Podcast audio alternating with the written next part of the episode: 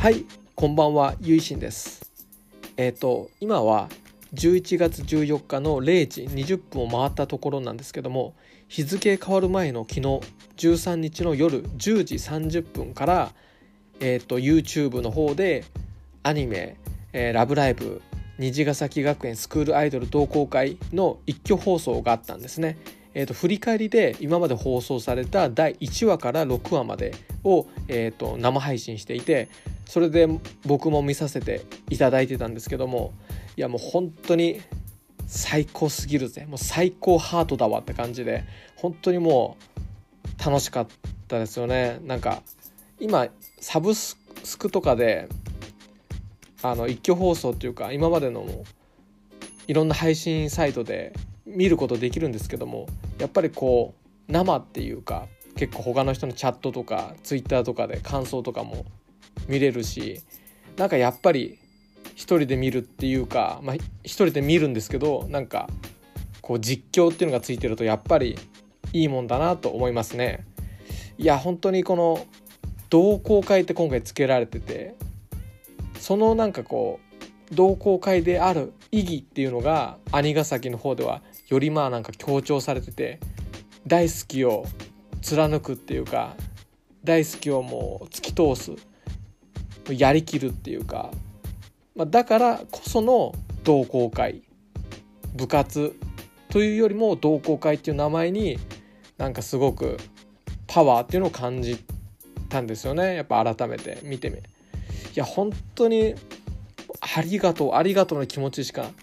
ないですね改めて見て。本当に虹ヶ崎も今日も感動ありがとうっていう感じで最高すぎますよね。いや本当にダイバーシティのあの階段で刹那先輩がライブしてるとことか、まあ、個人的には TIFF を思い出したりなんかすげえ現実ともリンクしてるなっていうか感じでやっぱお台場っていうのがあの絶風もあるしすごくこう舞台としてそういう意味でもいいなってなんか感じるんですよね。まあ、やっぱりあとはゆうちゃんのなんていうんですかねもうたらしっぷりがあのあゆむちゃんをこうまあ可愛いよ好きだよみたいな感じで、まあ、当然幼なじみなんでなるんですけども、まあ、かすみにも「可愛いね」とか、まあ、好きだよって感じで接するじゃないですか、まあ、切な先輩とかにも。まあなんかこうかすみに「可愛いよ」って言って「えっ?」て固まるあゆむちゃんのまあその表情もいいですよね。このユーカスポムっていうんですかね、まあ、このなんかこう関係性もまたいいっすよねっていうのもあるしいや本当になんかこの特に第5話とかのエマカリとかすごくまあグッとくるなっていうか結構かりんさんのエピソードってかりんパイセンのエピソードは最後の方に持ってくるのかなと思ったんですけど本当になんかいいところでしかもすっごい自然な感じで加入の流れが描かれてるしやりたいと思った時からもう始まってるんだと思うって本当に素敵な言葉だなと思うしなんか本当に青春の、えー青春の全てがこうなんか入ってるエピソードだなと思いますね。あと第6話もやっぱりあの本当リナリー会で本当に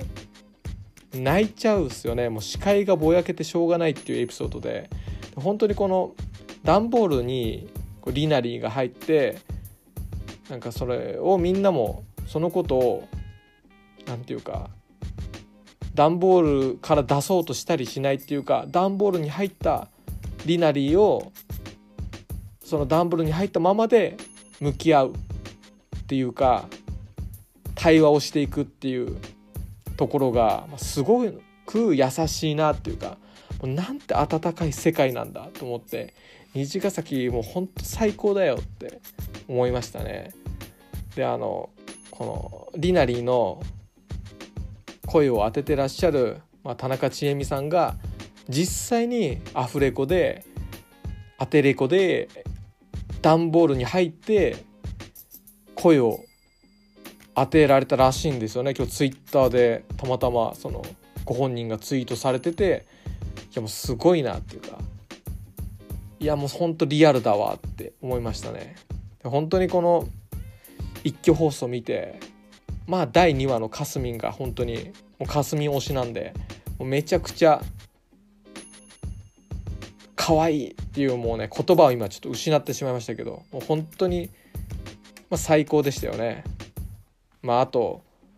第3話であのなぜか静子のお尻からコッペパンを連成するあのところとかですねいやもう静かすが最高だなっていう、まあ、第2話でも開幕あ静かすであの本当にねあの怖かったねとかね徹底抗戦だよとかねまあ本当にね静子の白状者とかめちゃくちゃめちゃくちゃあんたらええやんっていうまあところがねやっぱ否めないですねやっぱ静かすっていうのはいいんじゃないでしょうかっていうのもあって本当にこの感動ありがとうっていうかもうなんかもう虹ヶ崎を見るともう本当にありがとうっていう気持ちにしかならないんですよね。でこのありがとうっていうのもすごいこのなかなかないっていう意味のことなんですよね。ありがたしっていうなかなかあることが難しいっていう意味なんですよね。でそれがありがとうっていうサンキューっていう言葉になったっていうのもすごくこうなんかエモーショナルなところがある言葉だなと思うんですよね。だから当たり前の反対の言葉なんですよね。ありがとうって。普通とか当たり前とか日常とかそういったものって実はいろんなありがたいものなかなかないことから成り立ってるんだよっていうことだと思うんですけど、まあ、そういうことを改めてこう兄ヶ崎は感じさせてくれるっていうかそういうことを思うともう本当にもう本当に改めてこういう作品と今触れることができてる出会うことができてるっていうことにありがとう。っていう気持ちなんですよね。感謝の気持ちでいっぱいで、まあ、本当になんかこのすごくこの自分の心にビビッとくる作品ってなかなか出会えなかったりしたりするかもしれないんですけどいや本当兄ヶ崎と出会えてよかったなって思うんですよね。なんかこのもしなんかタイミングが違ったら響かなかったかもしれないっていろんなとこであるじゃないですか。やっぱりハマるのってタイミングだったりするしでなんか僕も結構アニメとかやっぱ好きなんですけどちょうどなんかこのまたアニメ熱がこの復活してきた時期だったんですよねちょうどここ最近っていうのが、まあ、それまではちょっと離れてたりとかあんまりチェックしてなかったりっていうのもあったんですけども、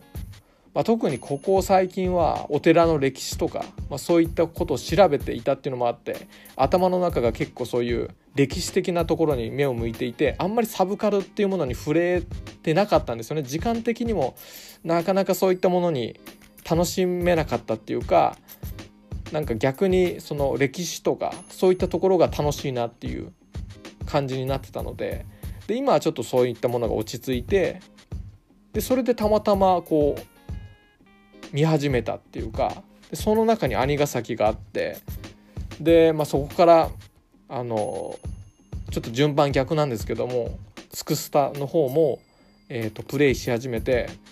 いやもうなんかこのタイミングで出会えてよかったなってすごく感じて、まあ、そういったこと全て含めてご縁というか本当に虹ヶ崎と出会えたことってありがたいなって改めてこの一挙放送で思いましたね。で明日のまた、えーと、放送で第7話ということで是非そちらの方もですね YouTube でテレビと生配信なんですかね。僕地方済みなんで本当に YouTube のこういった公式のあの配信ってありがたいんですけどえーと、明日からもまた最新話になるということで楽しみに、えーと、待機していようかなと思います。それでは今回はですねこの見終わった興奮そのままにですね録音をさせていただいてちょっとお聞き苦しいところもあったと思うんですけれども、まあ、本当にありがとうっていう気持ちを、えーと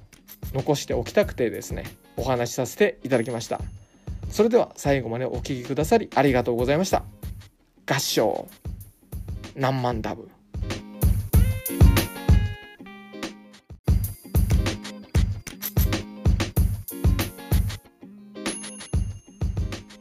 この番組では皆様からのご意見ご感想トークテーマのリクエストを募集しています。